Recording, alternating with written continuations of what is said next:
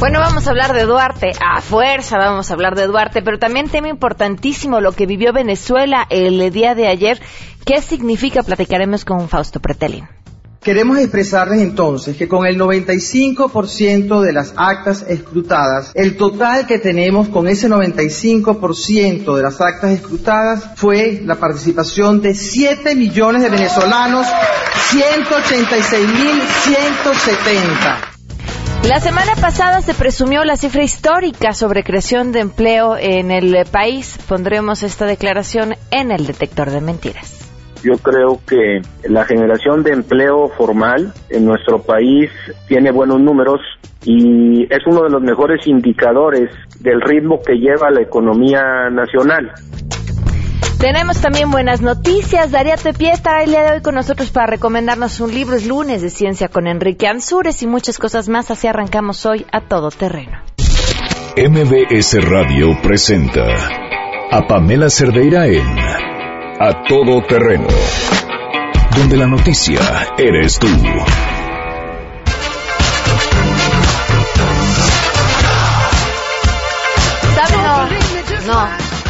No, vamos a replantear el playlist del día de hoy, canciones dedicadas a Duarte. Hagan sus peticiones 5166125. Música para darle la bienvenida a Javier Duarte.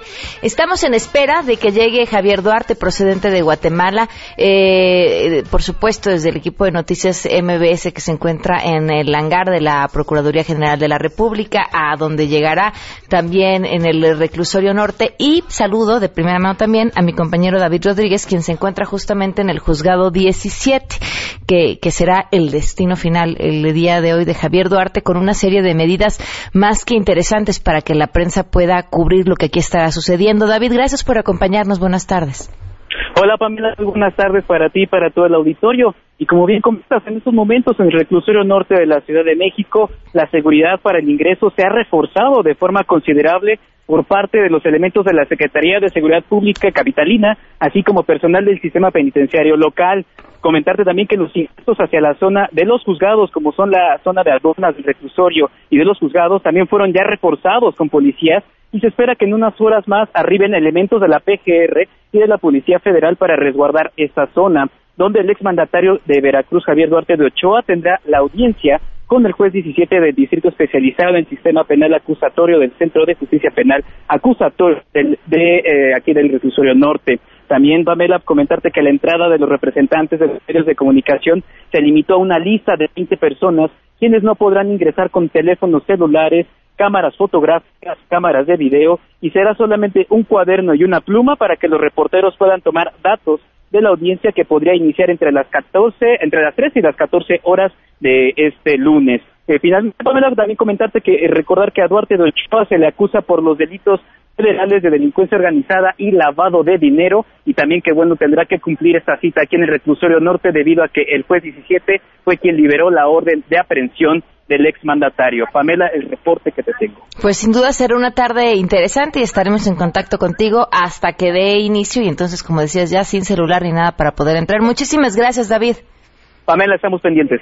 Muchísimas gracias, que tengas excelente día. Vamos una vez con las buenas noticias y vamos a seguir hablando de este tema porque de entrada, como les decía, estamos esperando que en cualquier momento es que llegue Javier Duarte a la Ciudad de México. Este, bueno, miren, no nos vamos con las buenas todavía. Saludo y le doy las gracias a Alejandro Aguirre, periodista veracruzano del diario El Universal que nos acompaña. Gracias por acompañarnos, Alejandro. Muy buenas tardes. Hola Pamela, qué gusto saludarte desde el estado de Veracruz. Bueno, pues bueno, te escuchamos. Sí, mira, Pamela, es importante lo que va a ocurrir en estos momentos. Javier Duarte habrá de llegar al hangar de la Procuraduría, de ahí se le harán los exámenes médicos correspondientes y será trasladado al reclusorio norte, donde habrá de escuchar las acusaciones que le imputa justamente el juez que le libró la orden de aprehensión que está enfrentando en este momento Javier Duarte. O sea que le harán saber más detalles, Pamela, sobre el expediente que libran en su contra. Después de ello, habrán de etiquetarlo como un interno de alta o baja peligrosidad, esto con base en las pruebas que presenta el Ministerio Público. Lógicamente el MP va a pedir que se, que se detache, que se le tilde como alta peligrosidad para que de esa manera pueda ser recluido en un penal de alta seguridad. Todo indicaría al menos hasta el momento, que pudiera ir justamente a un penal de alta seguridad. No sabemos a cuál. Lo cierto es que eso ya será decisión del juez con base en las pruebas que presente justamente la propia Procuraduría General de la República y con base en la petición del MP. Eh, acá en Veracruz, por supuesto, eh, gusto por la llegada de Javier Duarte, gusto por la forma en la que tendrá que empezar a librar y a enfrentar las acusaciones que se le hacen. Recordemos que son dos por parte de la Procuraduría General de la República, las más fuertes, delincuencia organizada y lavado de dinero, y cinco delitos de la Fiscalía General de Veracruz. Pero también es importante, Pamela, comentar que la defensa de Javier Duarte, y esto es algo que recientemente intentará eh, votar o, digamos, librar el delito de delincuencia organizada a través de una serie de pruebas para intentar que Javier Duarte pudiera seguir su proceso eh, fuera de prisión, lo cual se ve muy complicado, Pamela. Así las cosas en este momento. en Veracruz también se exige justicia, pero no solamente con Javier Duarte, también con Karime Macías. Habrá que ver qué investigaciones o qué tan robustas y duras son estas investigaciones que empezarán a librarse también con la ex primera dama de Veracruz, Pamela. Sí, sin duda. Muchísimas gracias, eh, Alejandro, por habernos tomado la llamada. Mando un fuerte abrazo. Buenas tardes. Hasta luego, igualmente. Sí, tiene toda la razón. El tema de Karime Macías es de lo que más indigna, porque, bueno, pues si bien el estilo de vida que se sigue, que se daba y se sigue dando, es gracias a todos aquellos recursos que hoy nadie sabe dónde está. Bueno, y otro tema, esta fotografía que desde temprano comienza a circular también eh, de, Javier Duarte y en el avión camino a, la Ciudad de México, en el que se protegen los rostros de quienes lo acompañan y por supuesto de él por este tema de la presunción de inocencia.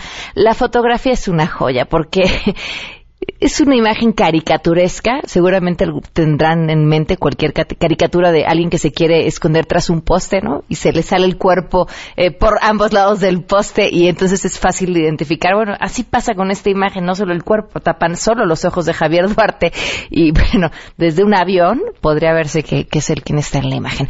Vamos eh, con las buenas noticias mientras seguimos al pendiente de la llegada de Duarte a nuestro país.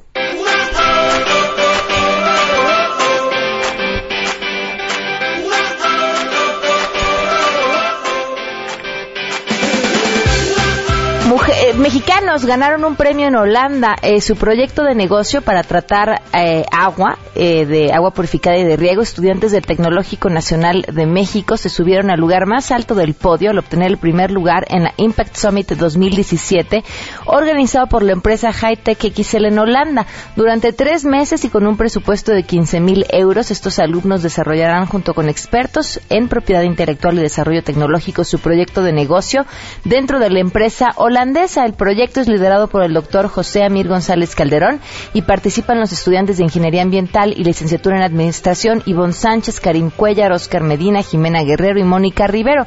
La CEP subrayó que la delegación eh, de mexicanos regresará con la premisa y compromiso de impulsar a los jóvenes emprendedores para vincular sus proyectos con empresas internacionales, así como promover el desarrollo de tecnologías de alto impacto e innovación entre la comunidad estudiantil ese es un tema bien importante porque pasa con mucha gente que está desarrollando tecnología que eh, se van al extranjero porque obtienen buenas oportunidades ahí y ahí se quedan, porque no encuentran la manera de regresar y hacer valer todo ese conocimiento y experiencia adquirida y, y que se quede aquí en el país y se pierde, está hasta cuantificado la cantidad de dinero que el país pierde cuando eh, tenemos eh, fugas de, de, cerebros, tal cual. Vamos a una pausa y continuamos a todo terreno. Más adelante, a todo terreno. Seguimos al pendiente de la llegada de Duarte a nuestro país y regresamos también con Fausto Pretelin para platicar sobre la situación en Venezuela. Queremos expresarles entonces que con el 95% de las actas escrutadas, el total que tenemos con ese 95% de las actas escrutadas fue la participación de 7 millones de venezolanos, 186.170. Si te perdiste el programa A Todo Terreno con Pamela Cerdeira, lo puedes escuchar descargando nuestro podcast en www.noticiasmbs.com. Pamela Cerdeira regresa con más en A Todo Terreno, donde la noticia eres tú. Marca el 5166125. Si te vienen a contar cositas malas de mí, manda todos a diles que yo no fui. te aseguro que yo no son cuentos. Dos del día con ahí. 20 minutos pedimos canciones para recibir a Duarte. Esta es una de las que de la que ustedes pidieron. Félix Aparicio justamente a través de Twitter en arroba Pam Cerdeira. Muchísimas gracias. Un saludo a María Arriaga que nos escucha desde Nebraska. Muchísimas gracias eh, María por acompañarnos. Eh, también han pedido mucho Rata de dos patas de Paquita del Barrio. El ratito la ponemos, así estaremos todo el día esperando a que llegue a nuestro país eh, Javier Duarte desde Guatemala. Pero también ayer fue un día importante en Venezuela. Eh, le agradezco enormemente a Fausto Pretelín que nos acompaña vía telefónica. Fausto, ¿cómo estás? Muy buenas tardes. Hola Pamela, buenas tardes. Qué gusto saludarte. Eh, Igualmente, ¿cómo, cómo cuantificas o qué valor le das a, a este referéndum y el porcentaje de participación que hubo por parte de, de los venezolanos el día de ayer? Mira, eh, dos cosas. Yo creo que para darnos cuenta la dimensión de los 7.2 millones de personas que salieron a votar ayer, no solamente en Venezuela, sino en gran parte del mundo, eh, sería bueno tomar como referencia eh, el constituyente de 1999 que organizó Hugo Chávez. A ese ejercicio acudieron 3.5 millones de personas.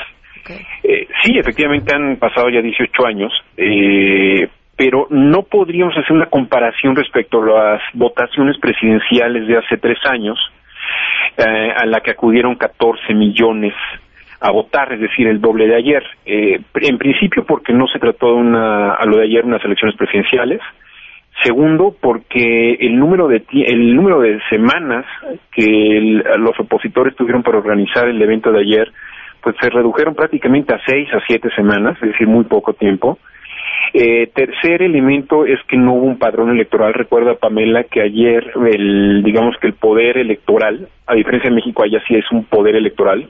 Aquí tenemos el INE, por ejemplo. Me refiero a poder eh, en el sentido de que es, es comparable con el poder ejecutivo, con el poder legislativo, ¿no? Con el poder judicial. Eh, prácticamente, bueno, no no metió las manos, es decir, él, eh, este poder allá en Venezuela está tomado prácticamente por el ejecutivo de Nicolás Maduro. Entonces, yo creo que resumiendo, yo te diría que fue eh, un evento democráticamente no, no asimilable a la ley, pero moralmente contundente en contra del presidente Nicolás Maduro.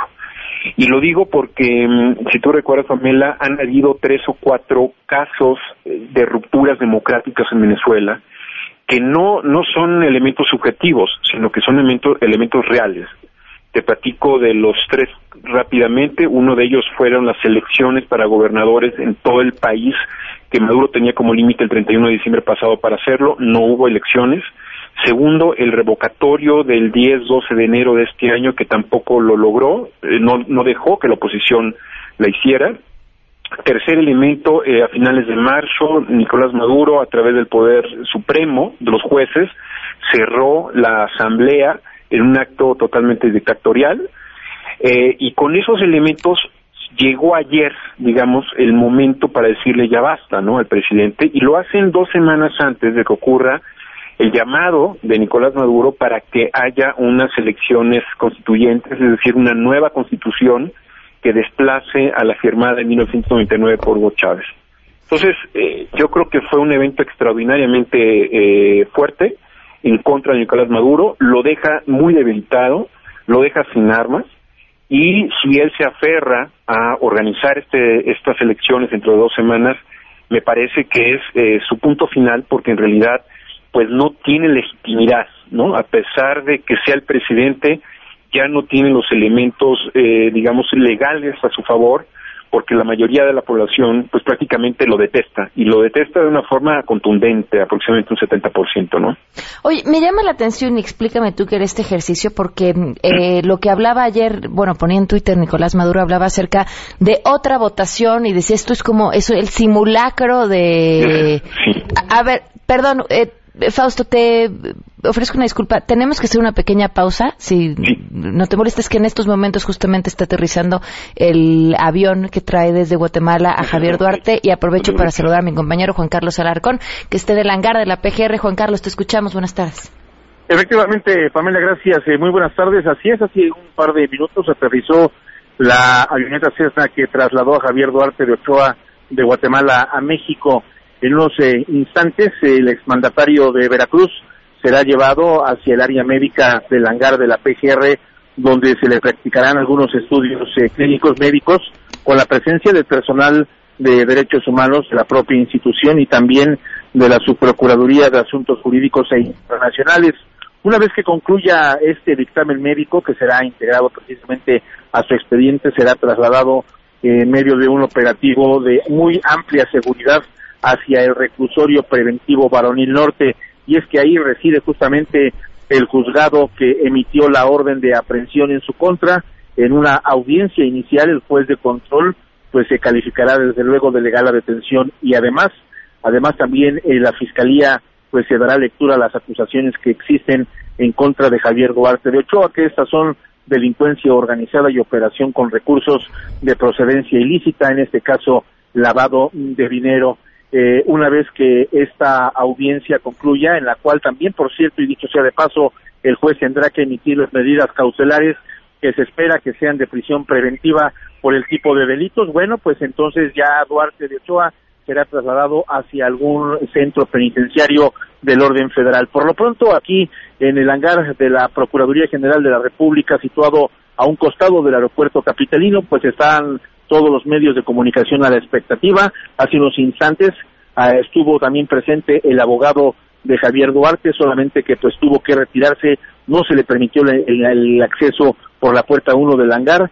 Eh, y nosotros, desde luego, pues estamos también aquí a la espera de que este convoy salga y se dirija hacia el reclusorio norte. Pamela, el reporte que tengo. Muy bien, Juan Carlos, estaremos al pendiente entonces. Muchas gracias. Gracias, muy buenas tardes. Muy buenas tardes. Ahora sí, continuamos con Fausto. Una disculpa, Fausto. No te este, ahora sí que fue culpa de Duarte. Quería preguntarte de, de esto, otra cosa, más culpa de Duarte. Eh, que, que Nicolás Maduro escribía ayer y hablaba acerca de una votación a la que llamaba como si fuese un simulacro eh, rumbo, rumbo a esta, esta asamblea constituyente o la creación de esta asamblea constituyente. ¿Qué fue lo que hizo? Mira, eh, Pamela, simplemente que eh, intentó eclipsar un poco la fiesta democrática de la oposición, no lo logró. Eh, se trató efectivamente de un simulacro, es decir, como una, un llamado a las urnas para ensayar lo que va a ser en dos semanas, ¿no? Es decir, simplemente se sacó de la manga esta decisión, es decir, no, no, no, no tuvo ningún efecto. Eh, quiso o intentó restarle credibilidad al llamado de la oposición eh, y en verdad quedó en lo ridículo porque según leo algunos cables eh, de Caracas eh, realmente la capital al menos estaba totalmente vacía este tipo de casillas a los que el gobierno de Maduro llamó no para hacer este simulacro en su, nunca antes en, había existido este ejercicio de simulacro electoral en Venezuela no, no, no, evidentemente, pues mira, yo creo que ya está al margen todas las actividades que está desarrollando Nicolás Maduro, al margen de la Constitución, al margen de la democracia, y pues eh, cualquier intento para poder desprestigiar a la oposición, pues lo va a hacer, ¿no? Es decir, se va a inventar lo mismo, una simulación, que, digamos que cualquier cosa, ¿no? Pero la verdad, pues mira, ayer lo destacable también, lamentablemente, fue eh, el muerto que hubo, la señora que murió haciendo fila en una de las votaciones organizada por la oposición. Eh, pero en realidad, eh, más allá de eso, se vio mucha, por lo que he leído, una gran fiesta democrática, mucho entusiasmo y muchas, eh, yo creo que la interpretación eh, moral de este evento el día de ayer fue una especie como de revocatorio en contra de Nicolás Maduro, es decir, lo que no pudo organizar la oposición a principios de año, parece ser que ayer sí se organizó y esta auténtica respuesta eh, de la gente diciéndole ya no más a Nicolás Maduro, ya no más a sus eh, trampas, eh, pues creo que fue contundente. y, sobre Fox, su participación, su comparación con su proceso electoral, este, su declaración de persona no grata, ¿qué opinas? También, mira, yo creo que es muy desagradable el discurso que yo escuché de Vicente Fox, comparando lo que él hizo en el 2000 con lo que está haciendo la oposición venezolana. O sea, yo creo que no hay ningún elemento de comparación. Es otro tipo de, de, situación política. Efectivamente, hacia el 2000, pues la situación política no era tan agradable en México por la no alternancia, pero evidentemente, eh, el, digamos que las reglas del juego político del viejo sistema producían eh, una sustitución, ¿no? cada seis años del presidente, sí efectivamente con muchos cuestionamientos alrededor, ¿no? De legitimidad totalmente antidemocrático, pero en realidad es otro evento, en realidad es otro mundo eh, dio un discurso como si fuera un candidato, ¿no? Un candidato político, no sé para qué. Eh, creo yo que fue un poco desafortunado, es eh, lamentable porque en realidad pues, era muy seria la participación de él junto con otros cuatro expresidentes, eh, Pastrana de Colombia, por ejemplo, eh, Quiroga eh, de Bolivia. Entonces, digamos que ellos fueron invitados por la oposición para que de alguna forma eh, legitimaran este proceso que hubo ayer. Y en realidad, pues bueno, Vicente Fox es él, es Vicente Fox, no va a cambiar, lo conocemos muy bien en México, creo que la intención era buena, sin embargo, pues bueno, su discurso fue no muy agradable. Sí, sin duda. Muchísimas gracias, Fausto, por habernos acompañado. Al contrario, te mando un abrazo. Pamela. Hasta luego, igualmente. Eh, oigan, eh, cambiando de, de tema, eh, Telmex refrendó su compromiso con la conectividad de nuestro país y ha instalado la red de Internet móvil gratuito más grande del país. Actualmente se pueden encontrar zonas de Wi-Fi móvil en Infinitum en 5.590 sitios públicos de alta afluencia de personas, desde donde se pueden disfrutar de una conexión a Internet a exceso de velocidad en sus dispositivos móviles como laptops, tablets o smartphones. Los sitios Wi-Fi móvil en Infinitum contribuyen a reducir la brecha digital y elevar la calidad de vida de los ciudadanos. Estos sitios que tienen Wi-Fi sin costo ofrecen conectividad a un promedio de más de 20 millones de usuarios cada año con una infraestructura robusta que cubre, que cubre todo el país. Vamos a una pausa y volvemos. Pamela Cerdeira es a todo terreno. Síguenos en Twitter, arroba Pam Cerdeira. Regresamos. Pamela Cerdeira está de regreso en A Todo Terreno. Únete a nuestra comunidad en facebook.com, diagonal Pam Cerdeira. Continuamos. Era el rey de chocolate con nariz de cacahuate. Y a 12 del día con 38 minutos.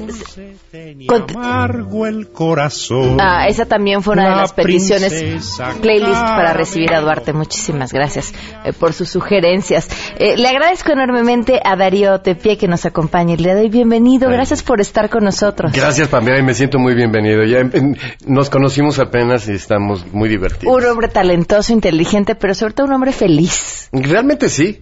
Te veo muy contento. Hoy me levanté diciéndome eso. Qué, qué, buen- qué bonita vida tengo.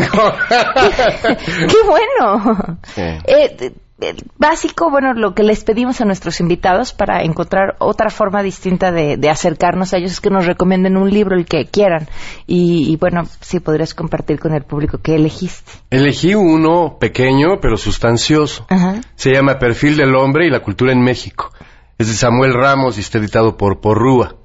Este pequeño libro, con una certeza inigualable, en síntesis, incluso con un sentido muy didáctico, a veces machacón, Ajá. nos explica cómo el choque de la civilización europea con la nativa creó esta cultura que nosotros aceptamos, vivimos, pero también sufrimos. Sí la gozamos, pues somos fiesteros, pero por otro lado, de repente la vida nos es tres veces más difícil en este país que en cualquier otro.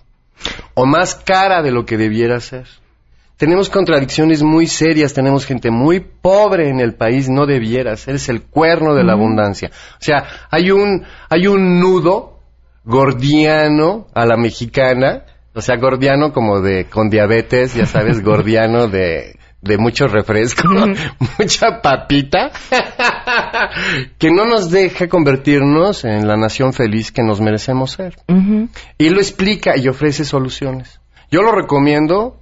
Debería ser un libro de texto. En la secundaria deberías empezar a leer esto. Te formarías de otra manera. Se abriría una discusión. Oye, pero en mi casa se habla de esto y se dice así. Y mi papá se roba los clips de la oficina, pero él se queja de su jefe que es más ratero que nadie. Y así, porque eso yo lo oí en mi casa y lo oí en casa de mis amigos. Si estaba un periódico en la mesa, bueno, era un quejarnos todos. Pero al mismo tiempo, si alguien podía hacer una tranza, la hacía. La hacía. Ahora, me, me parece que de, de- esto que platicas y esta introspección sobre quiénes somos como mexicanos, eh, estás tratando a través de un espectáculo divertido poner tu granito de arena. Me parece que el arte debe ser curativo. Ok. Debe tener un propósito, porque yo me he divertido mucho haciendo locuras. Entonces ahora junto toda mi locura en una cosa que a mí me parece que merece ser escuchada también por gente joven. Son conclusiones personales. Yo he creado un- al- en el espectáculo una pequeña teoría basándome en cosas muy reales como conceptos muy antiguos sobre el amor, como son la epidemia, que es el deseo sexual, la, el, este, la filia, que es el, el amor por conocimiento de la otra persona, de aprecio y de es otro, es un amor digno, donde la pasión puede haber o no, pero existe y sostiene las relaciones además, aunque se vuelvan de amistad, porque realmente a lo que venimos es a tener una buena pareja en la vida. Y eso nos, eso nos arma todo. Cualquier problema, cualquier eh, disgusto de la calle, si uno tiene una buena pareja, eso se compone inmediatamente. Se, se cicatriza. Y nosotros hacemos lo mismo con la otra persona. Esto es importantísimo. Hemos dejado que la cultura pop nos vaya destruyendo el ánimo de amar. Ahora la epidemia está, o sea, el amor líquido, ¿no? Todo es por WhatsApp y virtual y el chat y el video, no sé qué. Y la verdad, vamos a acabar siendo una raza estéril como otras, por estar sustituyendo el contacto real, visual, auditivo, táctil, todo, por un aparato, por un, un- un- un teléfono, una tableta o qué sé yo. Eso es muy peligroso, ¿eh? Muy peligroso. ¿Por qué decides a, a- a tomar este personaje que me decías con el que tanto te has divertido, eh, a la roña, y hablar de estos temas que a la vez se ve que traes un asunto profundo y personal para querer, quererlos explotar? Me parece que el amor debe ser compartido, pero no puedes ir dando besos por la calle a quien se te ponga enfrente, ¿no? Acabarías muerto probablemente. Oiga, ¿qué le pasa? Está, ¿Está loco, ya? compartiendo el amor? Entonces, pues a través del intelecto, porque esa es la capacidad que nos hace diferentes del- de las mascotas y de los animales que viven todavía en regiones prístinas.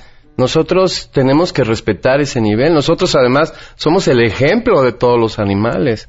Y vamos casi en dirección de ellos, justificándonos en ellos porque ellos, eh, porque ellos también asesinan o porque también, en fin, porque son salvajes o porque son promiscuos. ¿no? No hay, no hay leones fieles. O sea, Ajá. y el hombre se siente un león. O ¡Qué tontería! ¿La roña es conservadora? La roña es súper moderna porque lo que quiere es un futuro. Ok. Lo que pasa es que no puedes ignorar lo bueno del conocimiento que tenemos con él miles de años, como estos conceptos griegos sobre el amor. Son cuatro. Y si los practicáramos, los entendiéramos, los habláramos, así fuera como decir marca de coche. ¿Qué coche traes? Pues ando en epidemia, nada más, ¿no? O ando o en pura filia, o ya tenemos una epidemia y una filia maravillosas y ya vamos a concretar un eros, o sea, una pareja. Se va a consolidar. Y nos hemos amado tanto todos estos años que logramos el ágape. Ya no me importa si ya se le descompuso el físico o si eh, los defectos que tiene son gigantescos, pero son más gigantescas sus muchas virtudes. Entonces compensas y amas, perdonas el engaño, eh, perdonas el que la gente se muera porque hay gente que se queda resentida de que se le muere la pareja, Eh, en fin, pues lo que sea, lo que sea lo perdonas. Entonces alcanzas una capacita- capacidad de amor divina como la tiene el sol, por ejemplo, que no nos niega su brillo jamás. Lo que se interponga entre él y nosotros, pues ya es cosa nuestra, realmente. Pero él no te niega nada. Es- e- ese es el amor, el- la apoteosis a la que debiéramos estar ya, pero dándole durísimo, porque si no, nos vamos a destruir. Darío, invita al público para que, para que te acompañe y pueda ser parte de, de todo esto que traes en mente y que propones, que suena muy interesante. Bueno, les habla la Roña y estoy feliz en el Teatro Royal Pedregal, un teatro que construyó Jorge Ortiz de Pinedo y que está allá pasandito hacia el sur, la entrada Picacho. Ahí está el, el- el- el hotel y juntito, adentro, está el teatro. Precioso. Vengan a verme, estoy los viernes, tres viernes nada más. Este, el que sigue y otro. No más, porque me, me voy de viaje. Me, me voy a otros universos, a visitar otros soles y estrellas. Pues estaremos ahí para verte. Muchísimas gracias, Roña, por habernos acompañado. Qué encanto conocerte, Virgo Acuario. gracias. Darío, muchas gracias. De Muchas verdad, gracias, mucho Pamela. éxito. Igualmente, siempre. Aprovecho en estos momentos. ¿Vamos a una pausa o está Juan Carlos en la línea? Vamos a una pausa y regresamos con Juan Carlos. Si tienes un caso para compartir, escribe a todoterreno.mbs.com. Pamela Cerdeira es a todo terreno. En un momento continuamos. Estamos de regreso. Síguenos en Twitter, arroba Pam Cerdeira, todoterreno, donde la noticia eres tú.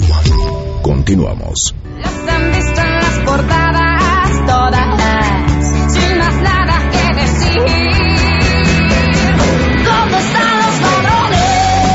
Shakira parte del playlist para recibir a Javier Duarte que ustedes nos han compartido y solicitado a través de Twitter, de Facebook y del eh, teléfono. Son las 12 del día con 49 minutos. Enrique Ansures ya está con nosotros para hablar de ciencia. Bienvenido, Enrique. Un gusto de nuevo estar contigo, Pamela, y con todos los radioescuchas. Cuéntanos. Pues hablando todavía de dónde están los recursos este, gubernamentales, y ahora que tenemos aquí el caso del señor Duarte, pues también no solamente se sufre en, en- en estos campos este, que usualmente se ve en obras en obras este, públicas, sino también en la parte de, de ciencia y también su comunicación también se sufre este tipo de problemas.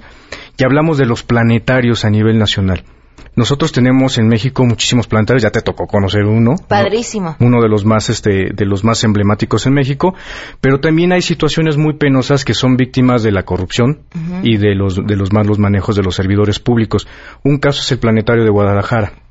Era el más avanzado del mundo en su momento y precisamente por estos malos este malos manejos y malos administradores se perdió, está abandonado y ya lo van a derrumbar y van a seguramente se dice que van a poner este algún estadio. Entonces ahí es donde vemos la- las prioridades este pues de los gobiernos en invertir realmente en cultura en cultura en ciencia. Entonces es, es la, la verdad lamentoso lo que lo, lo que está pasando con en Guadalajara. Y entonces este el municipio particularmente de Guadalajara pues tiene una, una deuda muy grande con la ciudadanía en el momento que tumbaron este planetario o lo dejaron abandonado. Está pudriéndose literalmente y no solamente pasa en Guadalajara, supongamos en Mérida tienen, tienen un planetario ya abandonado y son centros, tú ya lo conociste, donde los chavos pueden ir este, a, generar vocaciones, ampliar su conocimiento, a entender cómo funciona el mundo y pues se le da más prioridad a otro tipo de cuestiones que realmente este tipo de centros.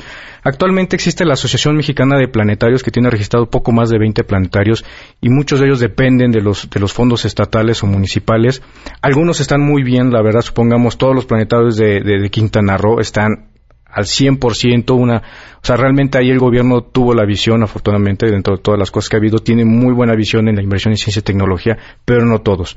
Algunos son asociación civil y están sufriendo, supongo la Sociedad Astronómica de México sufre exactamente por este tipo de recursos. Entonces, ¿Cuánto cuesta mantener un planetario? un planetario realmente, si tú lo ves en comparación con otras instancias de gobierno y todas estas infraestructuras, realmente es muy, muy poco.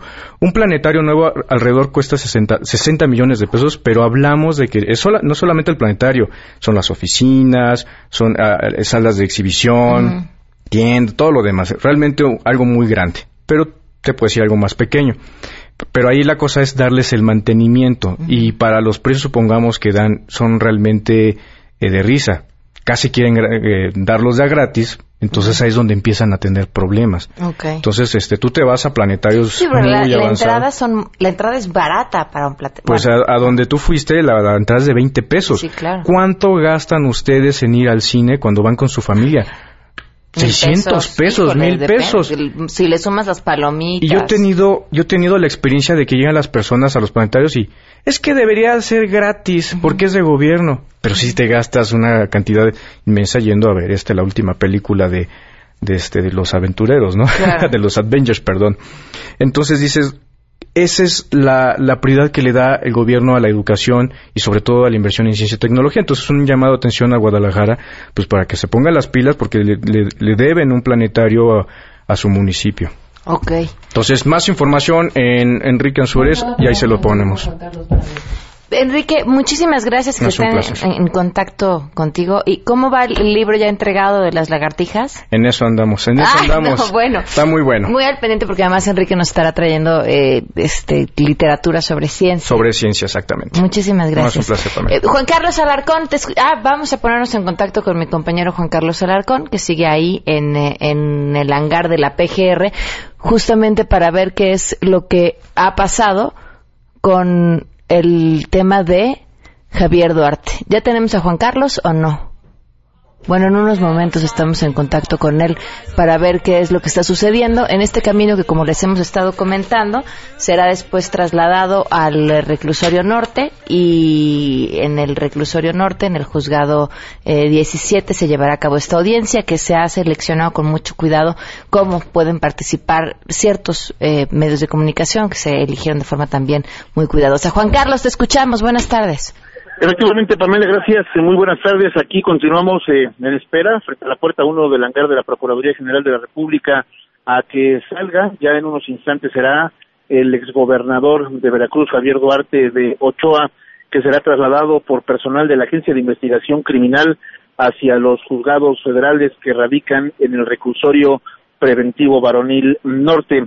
Ese recorrido se estima que sea en no más de 20 minutos. Para ello, la propia Secretaría de Seguridad Pública de la Ciudad de México se ha sumado a este operativo de vialidad y lo harán a través eh, de diferentes avenidas, como lo hemos ya mencionado, Santos Dumont, que es la principal que sale de aquí de la zona de hangares, de los hangares oficiales, hacia la avenida Fuerza Aérea Mexicana, que es el eje 1 norte.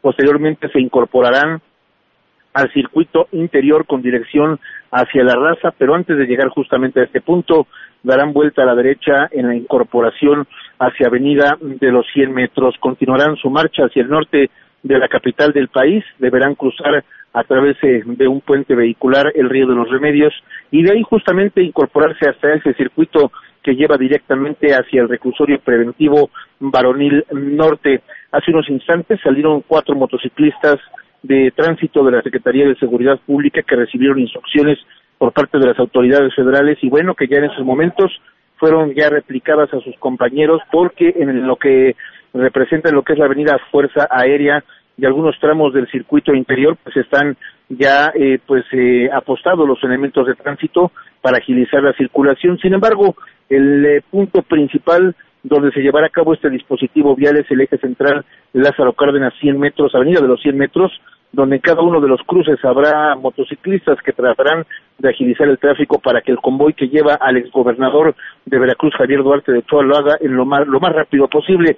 Por ello es que mencionamos que este operativo durará aproximadamente 20 minutos y de ahí justamente pues llegarán ya a las instancias judiciales donde se llevará a cabo esta audiencia inicial donde darán lectura a las acusaciones que hay en contra de Javier Duarte de Ochoa. Nosotros continuamos pendientes aquí frente al hangar de la PGR en espera de que este convoy de la Agencia de Investigación Criminal haga lo propio y parta hacia esa zona de la Ciudad de México. el reporte que tengo. Muchísimas gracias, Juan Carlos. Muy buenas tardes. Buenas tardes. Hasta luego se pueden eh, también ver las imágenes de Javier Duarte bajando del avión en donde se le eh, blurea, disculpe, no sé cuál es la palabra adecuada, eh, el rostro para que no sepamos quién es. Este tiene que ver con un, con un tema de eh, proteger la presunción de, de, inocencia, pero bueno, evidentemente, ¿no? Sabemos ya hasta cómo va a llegar, a dónde va a cruzar, por qué calle va a dar vuelta y, y quién es eh, el tamaño del personaje al que se está eh, recibiendo en estos momentos. Yo creo que más bien para no ver si sonríe, otra vez, ¿no? Con esas imágenes que circularon cuando estaba en Guatemala, con esa sonrisa que, que da pie a una infinidad de suspicacias.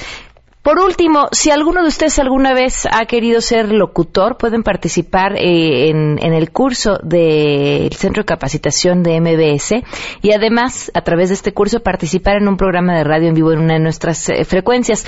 El teléfono es 5681-2087 o www.centrombs.com y de esta forma no quedarse fuera. Soy Pamela Cerdera, los espero mañana a todo terreno a las 12 del día y se quedan, por supuesto, con más información sobre lo que está sucediendo el día de hoy en Mesa para todos. Rata inmunda, animal rastrero, escoria de la vida, adefesio mal hecho. MBS Radio presentó a Pamela Cerdeira en A Todo Terreno. Te esperamos en la siguiente emisión, A Todo Terreno, donde la noticia eres tú. MBS Radio, en entretenimiento, estamos contigo.